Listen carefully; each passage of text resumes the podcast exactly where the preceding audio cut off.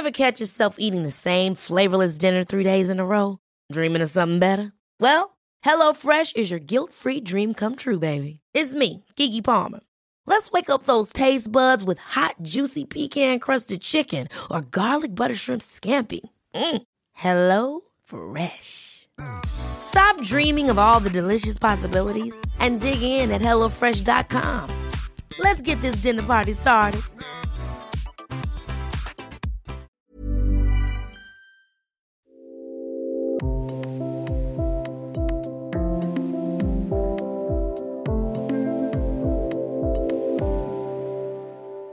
Heute spreche ich mit Michi Kern, Yogalehrer, Philosoph, Gastronom, neuerdings auch Hotelier, Familienvater, Spaziergänger, Antigourmet, Veganer, Liebling aller Frauen, Hunde und kleinen Kinder, Atheist, das nehme ich jetzt mal an, also so insgesamt vielleicht so ein bisschen Gandhi, bisschen Don Corleone, bisschen David Beckham. Habe ich was vergessen? Ja, machen wir weiter, ja. Also, weißt du ja, Richard Sennett spricht auch von der multiplen Persönlichkeit. also, ich spreche ja, mit dem mhm. multiplen Michi Kern. Im Yoga geht es auf verschiedenen Ebenen um Veränderung. Welche Veränderungen hattest du vor Augen, als du angefangen hast? ja, keine. Das habe ich gar nicht so programmatisch gesehen. Das ist ja auch vielleicht das Schöne daran, dass wir natürlich irgendwie ist es vermutlich so, dass Leute auch anfangen, weil sie Dinge ändern wollen oder weil sie gesund werden wollen oder Verletzungen heilen wollen oder dünner werden wollen oder dicker oder stärker oder wie auch immer. Also ähm, oder auch äh, im Bereich von persönlichen Beziehungen was verändern will. Aber vielleicht gibt's auch äh, sozusagen nur so eine diffuse oder viel diffusere Vorstellung, dass man irgendwas jetzt machen muss, äh, mal was ausprobieren möchte irgendwie und, und äh, aber gar nicht so ganz äh, klar vor Augen hat und äh, was das jetzt ganz speziell oder ganz konkret sein soll.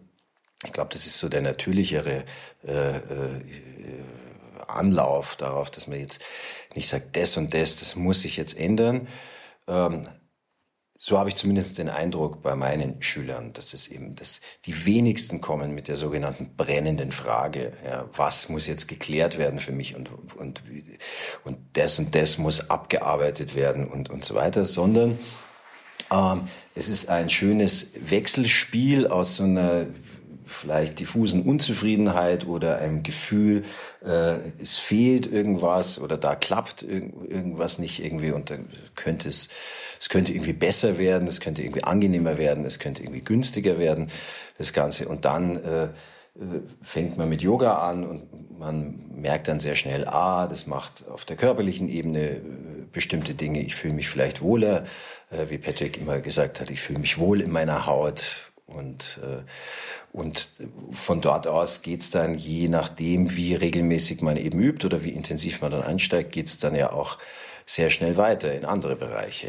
Gleich wieder zurück zu dir. Was hat das für dich als Mann konkret bedeutet? Äh, du hattest einen gewissen Status äh, im Nachtleben, im gesellschaftlichen Leben. Was hat das für dich bedeutet, dich in eine Vorbeuge zu begeben? Ja, ich äh, tue es natürlich sofort wieder ein bisschen tiefer hängen. Äh, das Ganze, äh, es hat zunächst mal bedeutet, dass man sozusagen als Mann, äh, als relativ junger Mann noch irgendwie wo, zu einem Zeitpunkt, wo ich mich eigentlich auch sehr fit gefühlt habe und stark gefühlt habe und irgendwie so, so äh, äh angefangen habe mit Ashtanga-Yoga und eigentlich nach zehn Minuten schon gemerkt habe, spätestens aber nach einer Viertelstunde, ah, mit der Fitness ist es irgendwie nicht so weit her. Äh, die ist doch sehr begrenzt gewesen oder ist, ist offensichtlich sehr begrenzt auf ganz bestimmte Bewegungen, auf eine bestimmte Art von Ausdauer. Aber alles, was so drumherum ist oder was so ein bisschen weggeht von diesen eingeübten Sachen, ist, wird überhaupt nicht gekonnt, ist wahnsinnig anstrengend. Äh, also nach 20 Minuten war ich absolut durchgeschwitzt und eigentlich am Ende und musste mich dann die restlichen 50 äh, Minuten oder wie lange es noch ging, ähm, wirklich sozusagen selbst noch motivieren, um das durchzuhalten. Und das war erstmal verblüffend, absolut verblüffend, dass man eben, äh, dass die, diese Art von Selbstwahrnehmung, dass man so denkt, ja, ich bin irgendwie Schwimmer, ich bin Läufer, irgendwie geht alles, kann Fahrrad fahren und so weiter und so weiter, ähm, dass das auf einer sehr basalen Ebene schon mal nicht gestimmt hat. Also das, äh, dass eben ja, 90 Prozent der Bewegungen überhaupt nicht vorkommen. In dem normalen Bewegungsablauf, dass es, wie gesagt, wahnsinnig anstrengend oder sehr herausfordernd ist, irgendwie, dass es unglaublich viel mehr gibt, äh, äh, als man sich so gedacht hat. Und das ist ja das Interessante, dass man ja keine Wahrnehmung dafür hat, was da alles fehlen könnte, jetzt auf dieser Bewegungsebene zum Beispiel, weil man es ja nicht weiß. Ja. Die Dinge, die ich nicht weiß, die, weiß ich nicht irgendwie. Ähm, die gehen mir auch nicht ab erstmal. Und das war eigentlich so, ähm, das war so der Einstieg. Und wenn das als Mann ist das natürlich interessant, weil man als, als Mann eben von so einer gewissen körperlichen Fitness ausgeht, erstmal so, und auch, wenn, wenn, wenn du sagst, einen gewissen Status, dann hält man sich jetzt nicht vielleicht nicht immer für den Allergrößten, aber irgendwie schon so, man denkt so, man ist irgendwie schon so ganz gut dabei, ja, man kann, so, kann schon irgendwie mithalten. Und es ist natürlich eine, ein schönes Erlebnis, wenn man gleich merkt, dass man überhaupt nicht mithalten kann. Ähm, kurzer, kurzer Einschnitt, ähm, denn als du angefangen hast, da gab es wirklich ähm, noch sehr viel weniger Männer, in den Yoga-Studios als heute. Ähm, diese vielen schönen, schwitzenden Frauenkörper. Es ist die einzige triviale Frage, ich verspreche es, ja, in, in unmittelbarer Nähe. Das interessiert mich wirklich. Traut man sich da hinzuschauen als Mann oder, oder blendet man das ganz streng aus?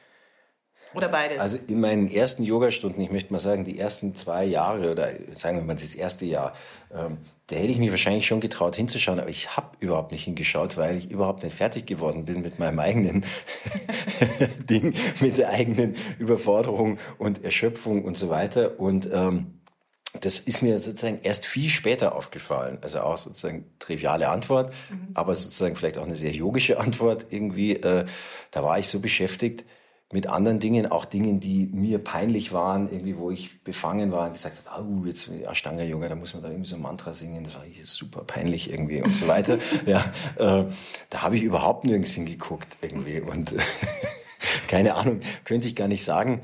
Ich könnte gar nicht sagen, wer da noch in der Klasse war. Da waren wahrscheinlich viele Mädels und so, aber vor, weißt ja, vor 15, 20 Jahren war das ja auch noch ein bisschen anders. Mhm. Äh, keine keine Wahrnehmung. Ab wann hat dich ähm, Yoga dann ähm, mit seinem philosophischen Anspruch interessiert? Und Chivamukti gehört das gleich von Anfang mit dazu, aber wann hat dich dann tatsächlich das angesprochen und du hast gedacht, aha, es ist äh, doch ein bisschen mehr als all diese komischen Körpersachen, die wir hier machen? Also lustigerweise tatsächlich auch in der ersten Stunde schon, weil ja in dem, äh, in dem äh, äh Ashtanga-Mantra äh, das ich bis zum heutigen Tag nicht kann, aber ich kann es irgendwie so mitmurmeln, ja, äh, ich kann dem so folgen, äh, aber ähm, unsere Lehrerin damals, auch eigentlich weit und breit die einzige Lehrerin, Bettina Anna, mit der ich meine ersten Stunden gemacht habe und die ersten Jahre geübt habe, die hat eben tatsächlich auch ähm, gleich in der ersten Stunde, ich weiß schon gar nicht mehr, ob am Anfang oder am Ende, gesagt, Loka Samasta Sukino Pavantu und gesagt, ja, mögen alle Wesen hier und überall frei und glücklich sein. Und das fand ich so einen Hammer äh, als äh, Ansage, als Ansage und als, äh, also als Ansage, als Mantra, als Credo, als äh, Motto, als äh, was auch immer. Äh, äh, äh und da bin ich eigentlich mit dem mit dem Nachdenken gar nicht mehr. Ich wusste gar nicht mehr, was ich jetzt mache. Soll ich jetzt Sonnengruß machen? Soll ich jetzt, jetzt muss ich doch darüber noch nachdenken. Ähm, bis zum heutigen Tag finde ich das sozusagen als universellste, ähm, also als universellste Basis oder Grundstock oder ethische, denkt man ja da nicht in der Sekunde, aber so ähm, eben als Aussage so einfach und so klar und so stark, dass ich sagen würde nach wie vor, das ist eigentlich die Basis mhm. von allem. Mhm. Und das ist in der ersten Stunde passiert. Und, äh, ähm, und das fand ich unglaublich ähm, ähm, wirkmächtig sozusagen. Mhm. Ja. Jetzt üben wir ihr im Chivamukti Yoga ja in der sogenannten Tradition ähm, des Patanjali. Du hast Philosophie studiert. Wenn du dir jetzt mal, wenn du kurz aus deiner, äh, aus deiner Haut schlüpfst ja, und dir diese Patanjali-Yoga-Philosophie vorknüpfen würdest, was ähm, würdest du kritisieren? Ja, das ist echt eine gute Frage, weil das habe ich mir oft überlegt. Also das, das wundert mich, dass das eigentlich noch nie jemand gemacht hat, diese Patanjali-Yoga-Philosophie äh, mal mit den Werkzeugen, in Anführungsstrichen der westlichen Philosophie im weitesten Sinne, äh, zu betrachten und zu analysieren. Und es ist mir nach wie vor, sind mir da ganz viele Dinge absolut unklar. Also bis zum heutigen Tag ist mir nicht klar, ist es ein Monismus, ist es ein Dualismus, äh, äh, was ist jetzt, also oder auf einer anderen Ebene, äh, welches Gottesbild wird jetzt in diesen Yoga-Sutren wirklich vertreten? Ähm, das ist mir alles, äh, das ist mir echt rätselhaft irgendwie. Und äh, ich finde, ein bisschen besser kann man es bei der Bhagavad Gita ähm, sozusagen jetzt im Eigenstudium oder so mhm. ermessen. Ähm, die ist vielleicht auch ein bisschen zugänglicher sozusagen als mhm. Erzählung und hat sozusagen in diesem ganzen hinduistischen Kontext, in die ich die jetzt rücke, ja, also mhm. ich, ich, sehe die eben als vor allem als hinduistisches und da, und ich finde, wenn man vergleicht, man kann, glaube ich, ganz gut vergleichen, die Unterschiede zwischen, ähm, zwischen den Yoga Sutren und der Bhagavad Gita, mhm. ja, und äh, da wären einige Sachen deutlich, eben zum Beispiel, äh, auf welchen Gott man sich da überhaupt bezieht oder ob man sich überhaupt auf einen Gott bezieht und in welcher Art und, und, und so weiter und so weiter. Und, äh, aber ich finde eben die, ähm, die äh, Yoga Sutren als ethisches Programm äh, oder als ethischer Vorschlag viel, viel stärker mhm. äh, als die Bhagavad Gita und zwar um Längen sozusagen. Lass uns mal noch äh, für eine Frage bei der, ähm, bei der für eine Frage nur, mhm. bei Patanjali bleiben, weil zugrunde liegt ja eine Aufstiegskonzeption, ja, also ein Weg, der achtteilige Weg. Und äh, diese Aufstiegskonzeption, die kennt man doch eigentlich als äh, Metapher für einen Erkenntnisprozess auch von der, aus der sogenannten abendländischen Tradition. Also das findet man doch bei Platon genauso wie bei Aristoteles. Äh, was weiß ich, bei Plotin, Augustinus ist doch immer derselbe Weg, äh, ein, ein, ein, ein steiniger, mühsamer Weg und am Schluss sieht man irgendwas, was man unten noch nicht sieht. Ist das für dich, funktioniert das für dich als Metapher? Ist das für dich äh, abstrakt oder, oder findest du das interessant? Also ich glaube, dass es so gesehen wird. Ich glaube nur, dass es falsch ist. Also, dass es eben in den Patanjali Yoga Sutren eben genau nicht so ist, dass es eben mhm. kein Aufstieg ist, jetzt wie es bei Platon ist, die mhm. Schau des Schönen und mhm. oben angekommen schmeiße ich die Leiter weg und mhm. bin dann sozusagen oben, mhm. äh, sondern ich würde es um ein anderes Bild zu wählen, vielleicht ist es ein Kreis mhm. oder sowas, kommt immer wieder zurück. Es geht mit den Yamas, nie Yamas los, irgendwie Asana, Pranayama und so weiter, aber nie abgeschlossen. Mhm. Ja, es geht immer wieder zurück. Und das wird ja auch in den Yoga-Sutren ganz stark gemacht. Irgendwie du lässt ja nicht äh, äh, dann plötzlich äh, die Yamas irgendwie spielen dann plötzlich keine Rolle mehr, mhm. sondern die bleiben ja immer über die ganze Zeit mhm. äh, sozusagen die Basis. Oder, ja, aber, aber ganz wörtlich ist es ja so Pada, also es ist ja, äh, es, es sind Schritte, es ist ein Weg, das wird ja schon erstmal auf einer Ebene zumindest so organisiert. Ja, aber ich glaube, dass das ein, äh, eben. Das nur, vielleicht ist es einfach nur eine Konvention gewesen, zum Beispiel. Genau, aber ich, ich glaube, das ist so ein bisschen eine äh, wenn man sich eben so, weil du das so stark gemacht hast, wenn man so denkt, es ist so der ein Aufstieg, ja? ja. also es ist eben so quasi eine eben eine Entwicklung oder oder oder, weil man dann sofort auch denkt, ja, wo endet denn das? Ja, und das kommt ja auch oft, das haben wir ja auch oft diskutiert, ja, in der Erleuchtung natürlich, ja, und äh, letztendlich in irgendeiner Erlösungsvorstellung, da äh, äh, da sind wir dann wieder bei der Bhagavad Gita, irgendwie, das wird dann, das kann man dann alles wieder so zusammenwursteln, irgendwie, äh, ähm, äh, aber am Ende muss die Erleuchtung stehen. Und ich glaube, dass das, äh, äh, also aus dieser Aufstiegsmetapher, und ich glaube, mhm. dass das in den Yoga-Sutren sozusagen besser organisiert ist, mhm. welches Bild auch immer man da wählt, eine, keine Ahnung, einen Kreis, eine liegende Acht, wie auch immer, also jedenfalls mhm. das, das, äh, eine Spirale, dass sich mhm. diese Sachen immer wieder wiederholen. Ein ständiger Durchgang, immer wieder durch die Yamas, durch die Niyamas, durch die Asana, egal wie sich die Praxis der Körperübungen auch verändert im Laufe der Jahre. Pranayama, immer sozusagen mhm. ein, äh, die Meditation und dann zwei Schritte vor, einen zurück, mhm. ja, einen mhm. zur Seite und so mhm. weiter und in den Yoga Sutren ja auch vor der Vorstellung gewarnt wird, dass man sagt, ja, jetzt ja, ja, jetzt habe ich es irgendwie so. Also steht ja quasi wörtlich drin, in dem Moment, wo du denkst, jetzt bin ich erleuchtet, kannst du sicher sein, dass du wieder bei Null anfängst. Ja. Denk gerade an die Rocky Horror Picture Show, Picture Show. It's just a jump to the left. Und dann zwei Schritte nach rechts. Genau. Ähm, bist du überhaupt an einem Erkenntnisprozess interessiert? Ich erkenne, ich, ich bilde mir ein, so ein bisschen rauszuhören, dass du denkst, so, mh, mm, vielleicht nicht. Erkenntnisprozess ja, aber sozusagen ein, ein unabgeschlossener und unabschließbarer. Ja, also äh, du sagst die Rocky Horror Picture Show, da sagen wir Kippenberger, heute denken, morgen fertig. Ja, so ist ja die Vorstellung. Ich mache das heute und dann ist es dann auch irgendwann hoffentlich mal erledigt und gemeistert und so.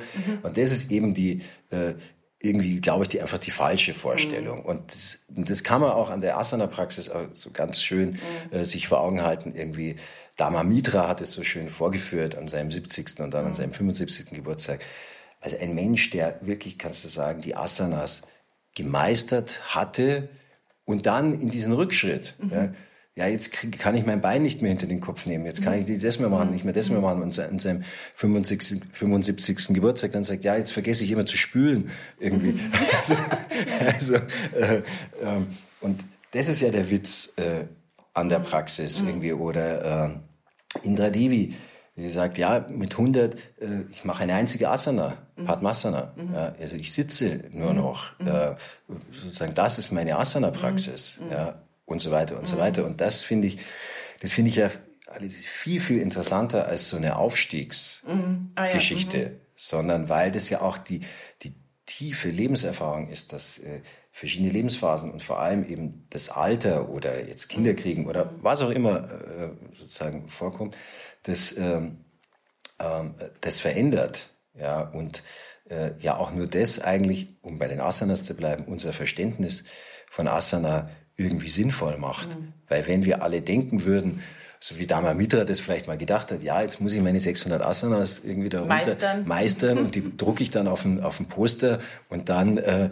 äh, und lustigerweise hat er das ja eben nicht gemacht, mhm. sondern hat dann, äh, hat gesagt, jetzt merke ich, äh, was mir das gebracht hat für mein Pranayama und für meine Meditation, mhm. ja, und so weiter und sagt dann was. Und jetzt merke ich, was äh, die richtige Ernährung, in Anführungsstrichen, oder eine bestimmte Ernährung mit meiner Meditation macht.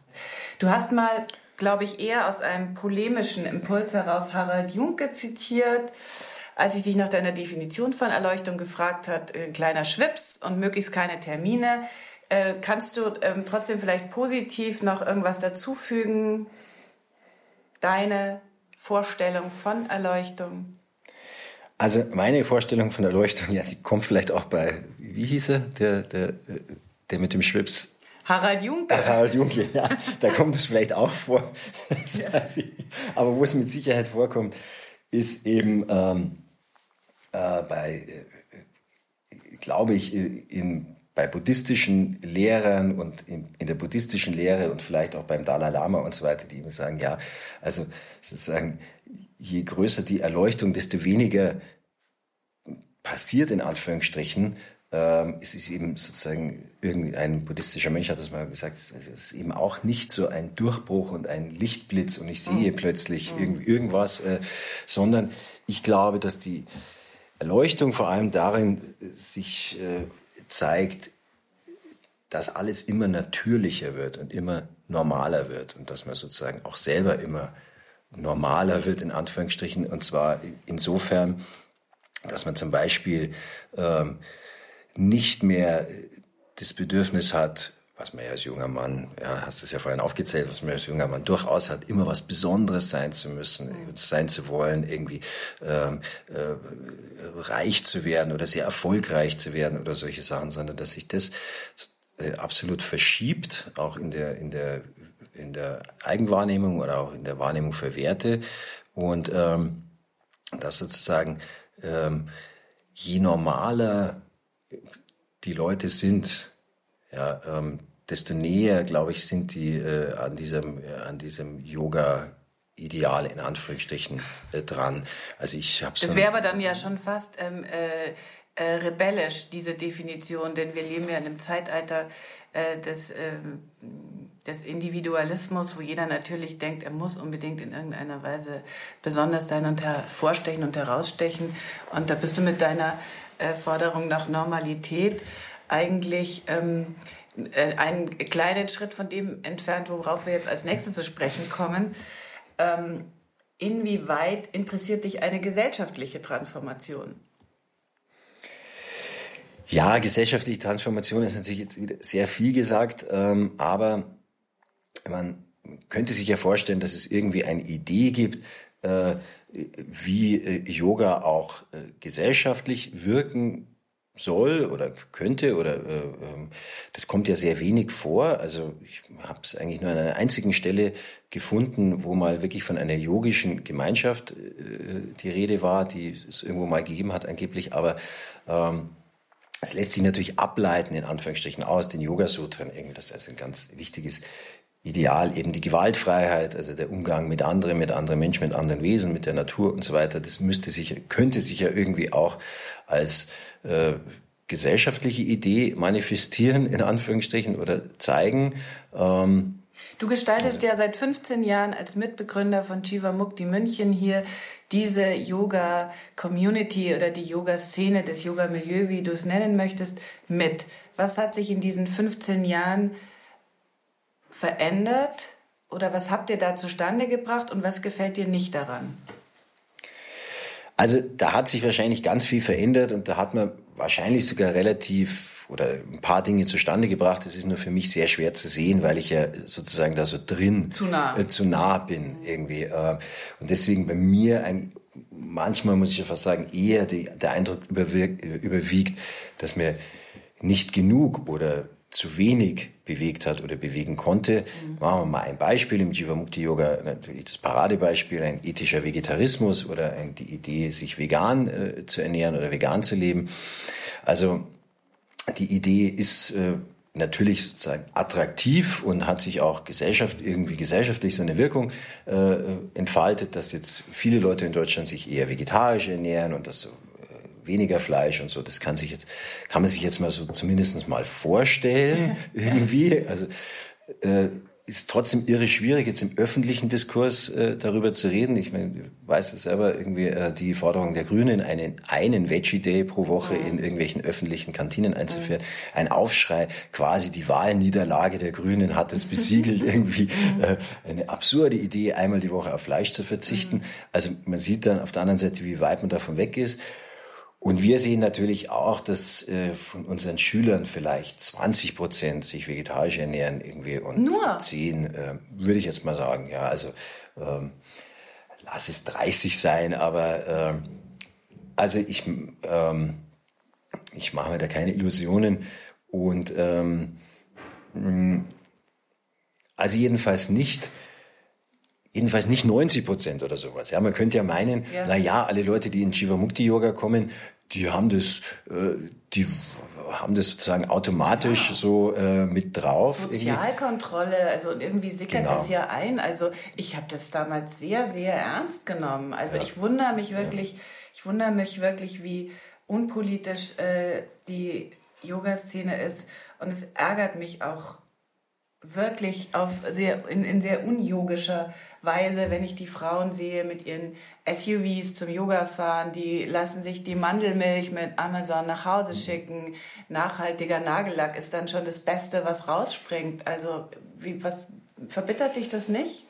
Ja, genau. Das wäre jetzt sozusagen der nächste Schritt. Also noch eins größer gedacht, dass man weiter vom Vegetarismus, also schon, aber schon auf dieser Ebene des, und wir werben ja sozusagen der, schon. Der sogenannten Achtsamkeit. Der sogenannten oder? Achtsamkeit und wir werben ja schon fast penetrant da, darum irgendwie oder dafür, für, für eine vegetarische Ernährung. Ähm, ja, das nehmen die Leute so, so ganz gelassen hin. Ich mache es ja jetzt auch nicht so, äh, ja, ja. so äh, ganz dogmatisch, äh, sondern. Ja, ja, ihr macht es sehr charmant. Versucht es ein bisschen charmant zu machen und auch lustig und so weiter, aber schon äh, auch mit einer gewissen Entschlossenheit.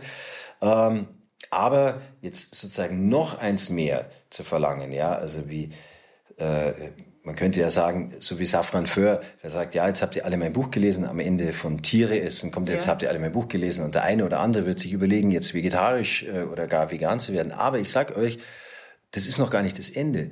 Du müsstest eigentlich Aktivist werden. Ja, wenn du das wirklich glaubst und verstanden hast, was in dem Buch steht, musst du Aktivist werden. Ja, aber ja, jetzt ist das doch mal. Das und politisch jetzt, handeln. Das ja, könnte doch sagst. jetzt genau deine Aufgabe werden, Michi. Also ich meine, ähm, die Zeit rennt uns davon. Wir haben die Klimaerwärmung. Ähm, die Leute fliegen für einen Meditationsretreat nach Bali für eine Woche. Ähm, warum politisiert sich die Yoga-Szene nicht? Also die Yoga-Szene politisiert sich deswegen nicht, weil sie natürlich nicht in dieser Art organisiert ist. Ja, also jetzt könnt ihr ja sozusagen so eine, zumindest so eine Art Gewerkschaftsbewegung, da brauchst du aber schon eine, eine wirkliche Organisation dahinter. Oder du bist halt eine Bewegung. Ich glaube, dass die Yoga-Szene, die Yoga-Community immer so ein bisschen auch zurückschreckt davon, so weil dann sofort gesagt wird, ja, das ist eine Sekte und die haben so sektenartige Strukturen, ja, schon bei jeder, bei jedem normal, bei jeder normalen Vernetzung kriegt jeder schon so, uh, irgendwie, und das ist ja auch zu Jivamukti oft gesagt worden, naja, ihr seid also eine, ihr seid eigentlich schon sektiererisch irgendwie und so weiter. Ähm, Was vollkommen lächerlich ist, weil aus der Soziologie kennt man ja, ja die total. Netzwerktheorie, die Leute kommen gerne zusammen mit Gleichgesinnten. Der Plural ist also gar nicht aus der Mode gekommen. Man müsste, man müsste nur eine Art und Weise finden, das äh, in Gang zu setzen.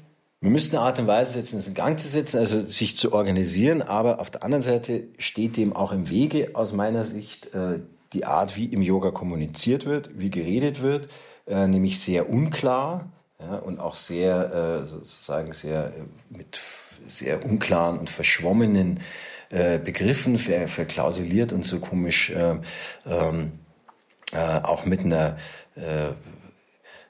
also, kennst es ja, du hast ja genug Yoga-Artikel gelesen, das ist ja, das wird, da wird ja immer so gern, äh, passiert einem ja auch selber, dass man dann so vor sich hinschwurbelt, und das Ganze ist mehr so, so, halt so eine Wohlfühl-Atmosphäre in den Texten und so, aber ich glaube, dass man ganz große begriffliche Schwierigkeiten hat. Ähm, im Yoga, die Sachen werden nicht auf den Begriff gebracht. Das wäre sozusagen auch die mhm. philosophische Aufgabe, die mhm. Sachen erstmal auf den Begriff zu kriegen. Äh, und auch mal wirklich sozusagen äh, das, was wir vorhin gesagt haben, was ist denn jetzt der theoretische Überbau der Yoga Sutren oder der theoretische Gehalt oder der philosophische was ist denn da drin? Also deine also, Hausaufgabe wäre dann eigentlich, ähm, äh, weil du davon angefangen hast mit Lokar Samasta Sukino Bhavantu, allen soll es gut gehen, alle sollen genug haben zu leben und äh, so weiter, wie auch immer man das dann übersetzt. Deine Aufgabe wäre es eigentlich, ähm, dieses Mantra äh, dann zusammenzubringen mit dem Begriff der Gerechtigkeit. Du hast genau. natürlich John Rawls, Verteilungsgerechtigkeit, alles gelesen. Genau. Also du müsstest im Grunde jetzt schleunigst, und ich wüsste auch nicht, wer das sonst machen kann in Deutschland, du kriegst jetzt die Aufgabe, ähm, dieses ähm, Mantra philosophisch so zu untermauern, dass es begrifflich eben klar ist und die Leute nicht so, äh, in, in, die Leute sich nicht so in, in, in dieses in dieses äh, grausige Wellness äh, flüchten könnten. Genau, man müsste es jetzt, wie du sagst, auf den Begriff bringen oder in Zusammenhang bringen mit Gerechtigkeit, mit äh, Gleichberechtigung, mit Mitbestimmung, Demokratie, Solidarität, alles, was sozusagen da kommt. Und ähm, Du könntest dann auch gleich noch ähm, das SPD, äh, neue SPD-Wahlprogramm schreiben. Das können wir noch so statt, mitschreiben. Statt, genau. statt, so, statt sozial, sozialer Gerechtigkeit müsste das globale Gerechtigkeit heißen. Und Yoga ist eine globale Bewegung. Du könntest also wirklich eine Menge tun. Ich weiß, du hast zwei kleine Kinder. Was machst du heute Abend noch? Äh, heute Abend ist eine Weihnachtsfeier, noch äh, eine nachgeschoben. Moment, aber nicht mit den Kindern, oder Nein, doch? In welcher nicht, Tradition feiert ihr? In der griechischen Tradition. In der griechischen Tradition. Ja. Also gut, dann viel Spaß auf der Weihnachtsfeier. Ähm, äh, ein äh, uneleganter Schluss nach Platon, der, es gut gefunden hätte, wenn Philosophen Staatslenker wären. Ähm, wärst du ein guter Staatslenker?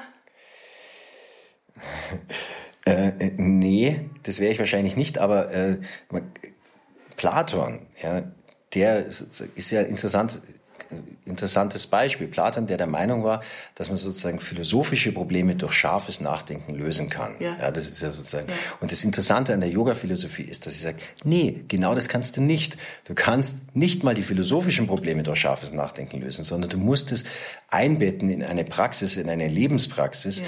die das, wo du dann selber merkst, kann ich das leben? Kommt es vor? Was passiert mit meinen Beziehungen? Was, äh, wie geht's der restlichen Welt dabei? Wie geht's meinem Körper dabei? Und so weiter und so weiter. Und, äh, und ähm, ja, das ist. Okay, wenn, dann führen wir das weiter. In der nächsten Folge hast du dann hoffentlich deine Hausaufgaben ja, gemacht genau. und wir können dann über Epikur reden und viel Spaß auf der Weihnachtsfeier. Michi Kern. Puh, war das anstrengend. Rocky Horror Picture Show, Martin Kippenberger, Platon, Monismus, Dualismus. Wenn ihr aus Erschöpfung eine regenerative Yoga-Praxis üben wollt, dann könnt ihr Yoga Easy, das Online-Yoga-Studio, sieben Tage gratis und unverbindlich testen. Einfach folgende Internetseite aufrufen und den Gutschein einlösen www.yogaeasy.de slash erleuchtet. Nochmal www.yogaeasy.de slash erleuchtet. Die Probezeit endet nach sieben Tagen automatisch. Da haben wir zwar keine Videos mit Michi Kern, aber mit all seinen guten Freunden und Kollegen, wie zum Beispiel Patrick Brum oder Petros Hafenrichter oder Gabi Bosic, Antje Schäfer, all den tollen Chivamuktis aus München. Und wenn euch die Folge gefallen hat, freue ich mich, wenn ihr mir einen Kommentar hinterlasst oder mich, wie man das heute so macht, liked.